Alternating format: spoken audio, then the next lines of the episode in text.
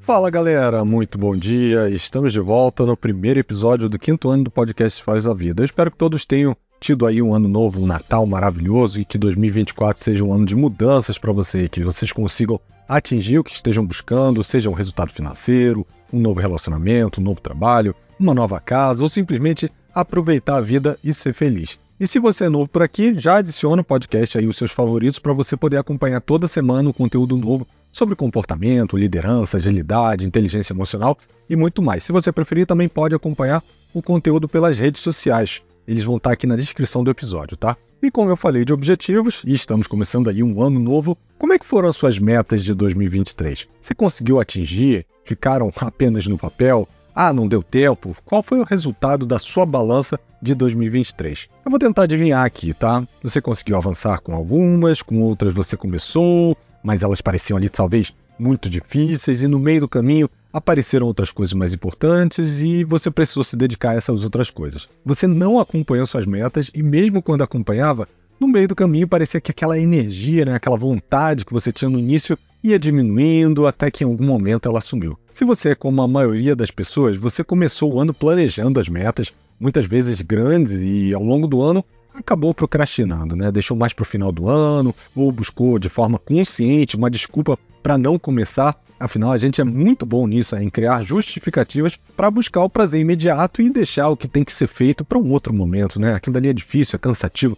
Por que, que eu vou fazer agora? Mas por que então, mesmo consciente disso tudo, você não muda? Porque todo ano eu venho aqui no podcast e eu falo é, sobre é, metas, sobre objetivos, sobre como você planejar, como você executar, e ano após ano você não, conhece, não consegue evoluir, né? Não é porque você é preguiçoso ou porque falta aí vergonha na cara, não é porque você não merece e nem porque você não é competente, você sabe disso, né? A primeira razão, em geral, pela qual seus objetivos não são alcançados é porque eles estão errados ou eles estão desalinhados com o que realmente é importante para você, com o que realmente você está procurando para sua vida, ou o propósito por trás deles não é claro, é um propósito fraco, ou a sua meta está mal definida e acaba gerando ali uma sensação de que é algo inatingível.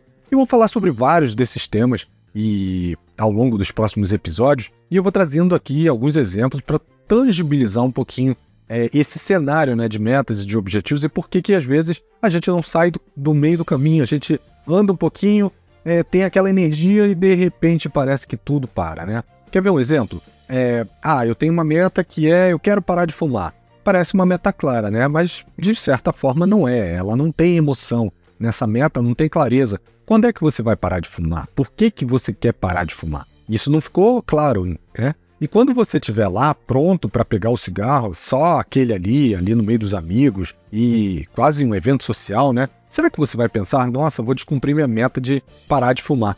Isso vai realmente te impedir? É claro que não, né? Não tem força essa meta. Agora pensa, por que, que você quer parar de fumar? Ah, para ter mais saúde. Em geral, essa é a resposta, né? Ah, beleza, melhor, mas é, isso também não gera emoção. Por que, que você quer ter mais saúde? Ah, para viver mais. Ok, tá melhorando, mas ainda assim não gera nenhuma emoção. E por que, que você quer viver mais?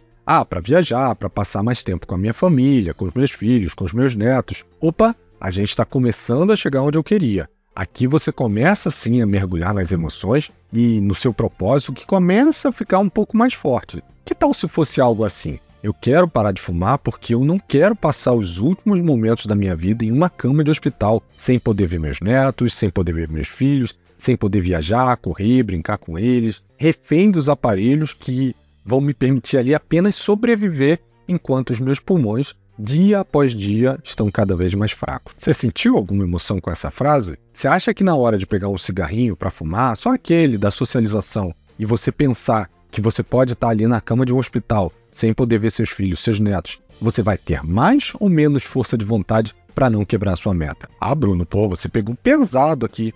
É, peguei. Peguei eu vou ser bem sincero, tô cansado de ver pessoas fantásticas é, ao longo dos anos se auto-sabotando, se boicotando, se prejudicando, sem mudar a vida simplesmente porque não dói tanto. A dor é um dos maiores impulsos da mudança. Não é o único, mas é um dos maiores. É o mais forte de todos. Ela pesa na sua balança de procrastinação. Pensa em quantas vezes você procrastinou, por exemplo, em ir ao dentista, quando o seu dente estava ali incomodando, mas não estava incomodando tanto. até que você precisou fazer um canal, até que realmente começou a doer muito. Aí você vai voltar ao dentista.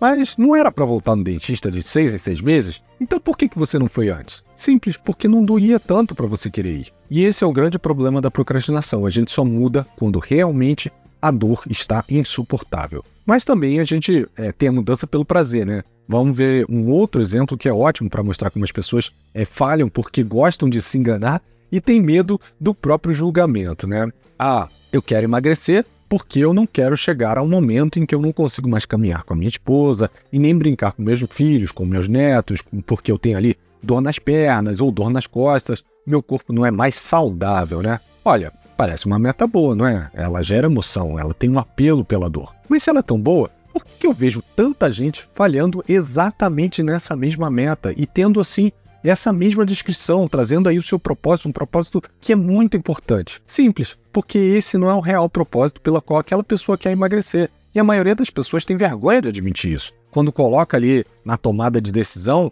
é... e aí é fácil quebrar, né? Se aquele não é o propósito, é muito mais simples. E se o propósito fosse eu quero emagrecer porque com meu peso, quando eu namoro com a minha esposa, não é prazeroso quando era quando eu era magro, e eu não consigo ter, por exemplo, o fôlego que eu tinha. Às vezes eu suo e às vezes eu sinto que isso prejudica a nossa relação. Ah, Bruno, mas é, para a pessoa tem que te amar do jeito que você é, não é? Nossa, quantas vezes eu já ouvi essa frase. E eu vou dar aqui a minha humilde opinião, ok? Amar é diferente de fazer amor. Amar é quase que um ecossistema, ele é composto do sexo, da parceria, da cumplicidade, da diversão, da energia, da química, entre outros fatores. Mas o sexo, estar junto especificamente, é, existem diversos estudos que comprovam que parte dele está sim relacionada a cheiros, a sabores, a atração física, a textura da pele, até mesmo a simetria facial. Então, se eu dissesse que nada disso influencia, eu estaria sim desmentindo a ciência. Um outro ponto que eu deixo aqui para sua reflexão é você se ama do jeito que você é? Porque às vezes é fácil trazer isso. Ah, a pessoa tem que me amar do jeito que eu sou. Mas você realmente se ama? Muitas vezes o parceiro ama mais você e você não é feliz do mesmo jeito. É, já passei por um relacionamento assim. Eu sei que isso sabota em alguns momentos e acaba com o relacionamento. E é assim como acabou com o meu. Ah, Bruno, mas você falou aqui que era por prazer, mas parece que é pela dor novamente. Sim, aqui a dor, mas também aparece um componente dessa meta, né, desse objetivo, que ajuda a resgatar ali algo que já foi vivenciado, que é o prazer de namorar com a esposa, que ele teve em algum momento da vida e ele consegue resgatar. Então, quando ele estiver ali decidindo se ele vai comer uma besteirinha ou se ele vai para academia, ele vai se lembrar do porquê ele está fazendo isso. Ele vai lembrar de momentos que ele já vivenciou de prazer com a esposa dele e daquela conexão que eles tinham, da mesma forma como eles eram felizes no passado. E isso vai ter muito mais força para ele decidir do que se ele pensar, ah, eu estou fazendo isso porque eu quero ser saudável, porque eu quero estar com os meus filhos. É, talvez isso seja muito relevante, mas não seja o mais relevante para essa pessoa. Ah, mas o meu relacionamento com o meu parceiro é ótimo, a gente se ama, não temos problema na hora de namorar, e ele aceita o meu corpo, eu aceito o corpo dele. Isso pra gente não é um problema. E aí? É, e aí que você não vai ter essa meta, simples assim. As metas elas são individuais e as pessoas são singulares. Eu não estou falando aqui que todo mundo tem que ter o mesmo corpo, que todo mundo tem que ter as mesmas metas, que todo mundo tem que parar de fumar. Para cada um, isso daí vai ter relevância para sua própria vida. É, a gente não tem uma regra que serve para todo mundo. Todo mundo tem que ser igual, todo mundo tem que fazer isso. A gente tem que buscar o que está atrelado aos nossos propósitos e aí sim que sejam relevantes, que estejam alinhados com o que a gente realmente está buscando. Caso contrário, você vai desistir e aí, em 2025, você vai estar ouvindo mais uma vez esse episódio falando sobre metas, objetivos e propósito. Então, recapitulando, o primeiro ponto para que você consiga ter metas e objetivos bem definidos é ter um propósito forte, emocional, detalhado, relevante e, claro, para que você efetivamente pense sobre ele na hora que você tiver a ponto de deixar a sua meta ser quebrada, na hora que você quiser puxar o cigarro ali, ou deixar de academia, ou comer alguma coisa, ou até mesmo parar de estudar, tem N objetivos que vocês podem ter. Mas na hora de decidir se você vai quebrar ou não, se você vai deixar passar aquela vontade e realmente ficar dedicado, se tiver uma emoção, com certeza você vai se sentir mais forte. E se você não se emocionou com o seu propósito, é porque a sua meta não é forte o suficiente. Não tem problema também. Pode ser que seja só um desejo, um, desafio. Isso também acontece. A gente tem desejos e desafios é, que a gente coloca no nosso ano, na nossa vida, e tem zero problema nisso, desde que depois você não se cobre por não atender o seu desejo ou o seu desafio. Ah, eu tenho desejo de aprender uma nova língua. Ah, mas isso daí é para propósito de vida, é alguma coisa que vai para o seu trabalho? Não, eu quero aprender porque para mim é um desafio. Ok, e se você não aprender? Se eu não aprender, tudo bem, não tem ninguém vai morrer, eu tô tranquilo em relação a isso. Então, ótimo. Nem tudo na vida vai estar tá atrelado ao propósito. E a gente não precisa se encher de metas, se encher de objetivos, porque isso vai dividir o seu tempo e o seu foco. Então, ter um já seria o suficiente desde que seja aquele, aquele propósito, aquele objetivo, aquela meta do ano, tá bom? Eu achei que esse episódio ia ser curto, mas eu já vi que ele vai virar uma série, porque eu só fechei o primeiro ponto, que é a questão do propósito forte alinhado à sua meta. Então, a gente vai ter muito mais conteúdo nos próximos episódios. Se você gostou, compartilhe esse episódio, deixe o seu review, não deixa para depois, faça agora, porque às vezes o depois é nunca, né? Já são mais de 170 episódios disponíveis que podem ajudar muitas pessoas a, a saírem do, da procrastinação, melhorar o seu dia a dia. E esse é o meu propósito, mas para isso acontecer, é, eu também preciso que você seja um multiplicador desse conhecimento. E esse é o momento de você fazer isso aqui por mim, tá bom? Eu te vejo segunda que vem. Um abraço, um ótimo 2024 e a gente se vê por aí. Tchau, tchau.